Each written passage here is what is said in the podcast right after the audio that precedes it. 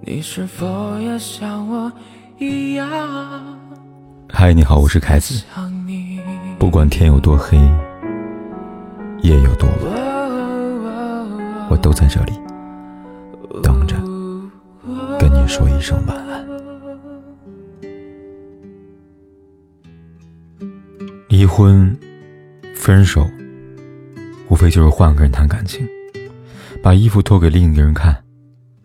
做着各种各式的老动作，新鲜感过后，依然还会有各种问题，而争吵谁也逃不过。人皆爱这个字，干尽世间所有的丑事。余秀华被家暴了，就是那个写《穿越大半个中国去睡你》的诗人余秀华，那个和九零后的小丈夫杨主策的恋情不光刚满半年的余秀华。那个今年五一才拍了婚纱照，在网上狂炫幸福、狂怼人的余秀华，昨天在社交平台上忽然传来了她跟丈夫的吵架视频。视频中，头发乱糟糟的余秀华一边拍桌子，一边哭着质问：“你打我的时候怎么不直播呀？”画面外，杨主策反击：“你说任何人我都受得了，你说女儿是婊子，我受不了。”余秀华气鼓鼓地说。我说的是，你爸是婊子。在另外视频当中，杨主策一边直播一边跟于秀华吵架。于秀华骂杨主策：“你女儿嫁人学不好，当个婊子行吗？”镜头里的杨主策一脸的嫌弃和冷漠：“你给我再骂一个他一下试试，你为什么满嘴脏话骂人啊？”于秀华反问：“我骂谁呢？”杨主策说：“你骂我女儿是婊子，这是你当一个女人该说的话吗？”余秀华说：“渣男，忍无可忍。”杨主策恼羞成怒的攻击道：“你真是嘴太贱了，别人一点都没有说错，你真的是女流氓。”然后杨主策镜头一拉，直接对准床上直穿睡衣的余秀华，说：“让大家好好看看你喝醉后的嘴脸。”看完之后，我的最大感受是，如果不是为了流量故意炒作，这两人的说话跟眼神里充满了对彼此满满的嫌弃跟失望。想起那句著名的绝望之句：“每对夫妻都有一百次离婚的念头，还有五十次想掐死对方的冲动。”只是在余秀华和杨朱策的轰动短暂的婚姻里，掐死对方，或许不是冲动，而是切切实实发生过的家暴。吵架视频登上热搜之后，余秀华深夜和凌晨连发两条微博，回应此事。一条微博当中，他写道：“其实。”他对我很好，就是脾气暴躁。在神农架时候，五二零那天，一个女人给他发了幺三幺四五二零，我心里不舒服，问他怎么回事。他说我给他扣帽子，掐我脖子，差点掐死。如果他没有删监控视频，应该还在。第二天，很多人去看我，他打了我。还有一次，他不停说我儿子是傻，我骂他女儿，他抽了我上百个耳光。可能是我人品不好，配不上他。他回神农架了，谢谢他的陪伴，祝福他找到更好的人。一句脾气暴躁，让人不禁揣测，杨主策在社交媒体上露出的朴实笑容之下，还藏着另外一副面孔。一句五二零给别的女人发红包，让人一脸懵逼。掐指一算，五一拍婚纱照，五二零已经跟别的女人暧昧了。一句他骂我儿子傻，我骂他女儿。让人看清半路夫妻的诸多冲突，果然逃不过各自护犊子的异心。一句“他抽了我上百个耳光”，让人在不寒而栗当中思辨：这到底是诗人的夸张手法，还是如此血淋淋的家暴事实？一句“他对我很好”，可能是我人品不好，让人看得忍不住叹息。即便伤痕累累，余秀华还是想给这段感情穿件体面的外套，以承认他对我好过的温情。还有，我已有不对地方的反思。第二条微博当中，余秀华写道：“我这一生走的实在辛苦，我一直咬牙坚持。如果实在走不下去了，我希望侮辱我的人、打我的人负法律责任。”满满的绝望，也让联想到余秀华的过往：出生时就是脑瘫，高中时不得不辍学，辍学后被父母指婚，嫁给自己并不爱的男人。结婚之后生了儿子，就过上了守寡式的婚姻，还遭遇丈夫不断的家暴。暗恋过很多男人，但没有一个男人愿意收留她残疾又痛苦的灵魂。为了让自己的灵魂找到出口，她开始写诗，安放自己过于茂盛的感情。一夜成名之后，各种赞誉、贬损蜂拥袭来，她成了被标注上脑瘫的女诗人，出书访谈、拍纪录片，甚至几次登上中央电视台。而后，他离婚，并霸气喊出：“今天回来给你十五万，明天回来给你十万”的独立宣言。离婚之后，他活跃于社交媒体，依然写诗，向男诗人、男明星表白，也继续骂人，向所有攻击他的人以牙还牙。只是他的感情依然一片荒芜，人们都赞美他丰盛的灵魂，但没有异性愿意真爱他饱经沧桑的肉体。直到后来，他遇见了杨朱策。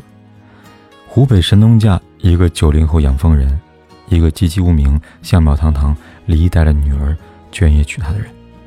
全中国，但凡眼睛不瞎的人，都知道这桩女大男小、女强男弱的婚姻意味着什么。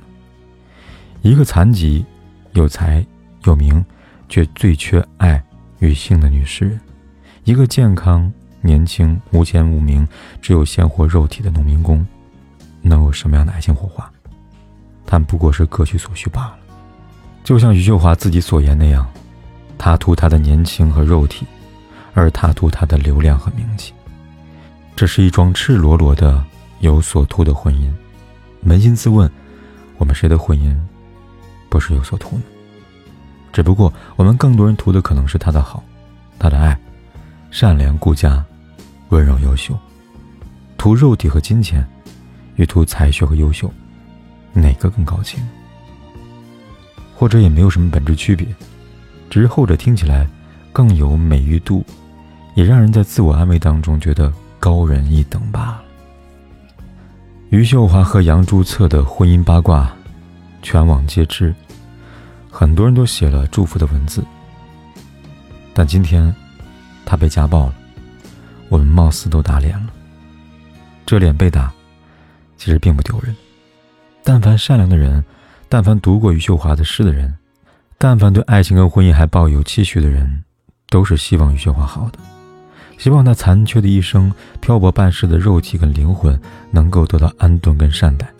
这种发心是心怀慈悲的祝福的原因。善良的人，不是没有想到杨朱策和他最后分手。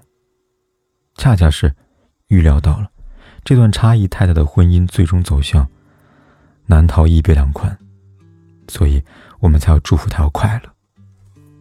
没有被爱跟性滋养过的女人，值得用一场欢爱，哪怕是名利跟流量裹挟而来的装腔作势，哪怕是恩爱表象上的自欺欺人，哪怕是各图所需的相互利用。有过，总比从来没有更抚慰人心。即便抱持这样的想法，听到他被家暴的消息，还是忍不住感到难过。之所以是因为我们都猜中了这段婚姻当中的各有所图，但万万没有猜中他会如此短暂的暴死于家暴。之所以难受，是因为余秀华的财富和才华超越很多人，但她身体的残疾和婚恋的不幸依然让人侧隐。关于他们的婚姻，善良的人们早就猜中了结局。万万没有想到的是，过程如此短暂、暴力，如此的不堪入目。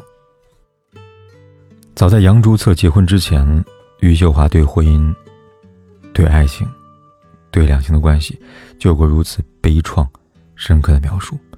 离婚分手，无非就是换个人谈感情，把衣服脱给另外一个人看。做着各式各样的老动作，新鲜感后依然会有各种问题，而争吵谁也逃不过。人借“爱”这个字干尽世间所有的丑事儿，一语成结，也一语道破真相。这场婚姻从头到尾的高调和喧嚣，最终只会毁于一地鸡毛的丑事。悲观如余秀华，深刻如余秀华，见过这人世间的最丑的恶。也见过这婚姻当中最不堪的坏。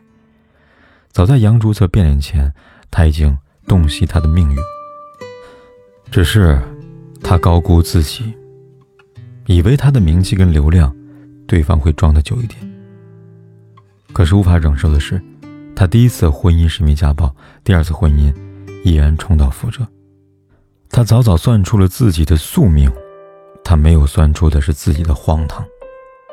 事已至此，也不必难过。好在天无绝人之路。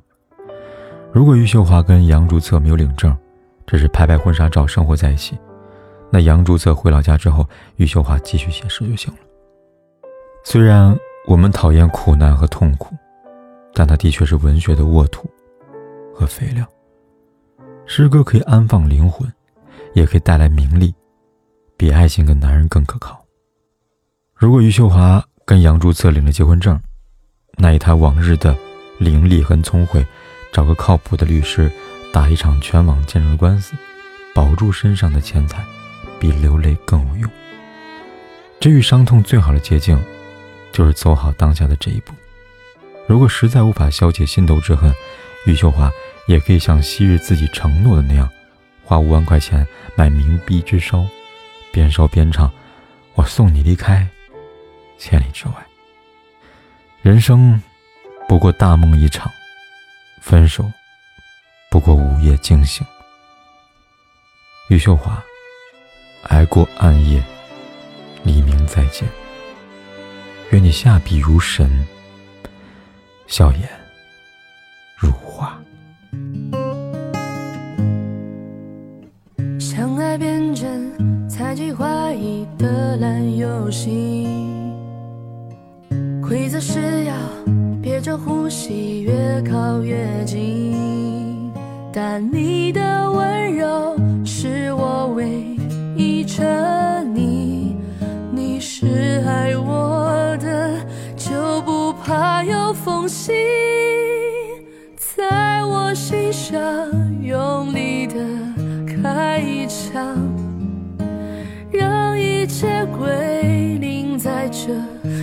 巨响。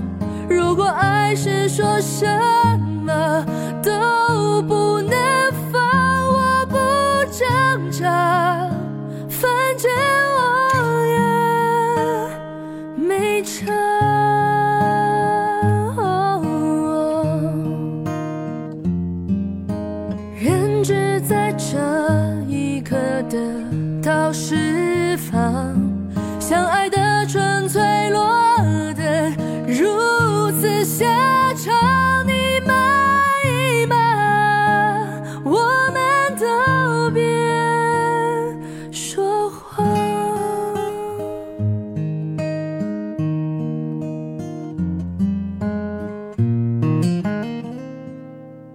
不管天有多黑，夜有多晚，我都在这里等着，跟你。说一声晚安。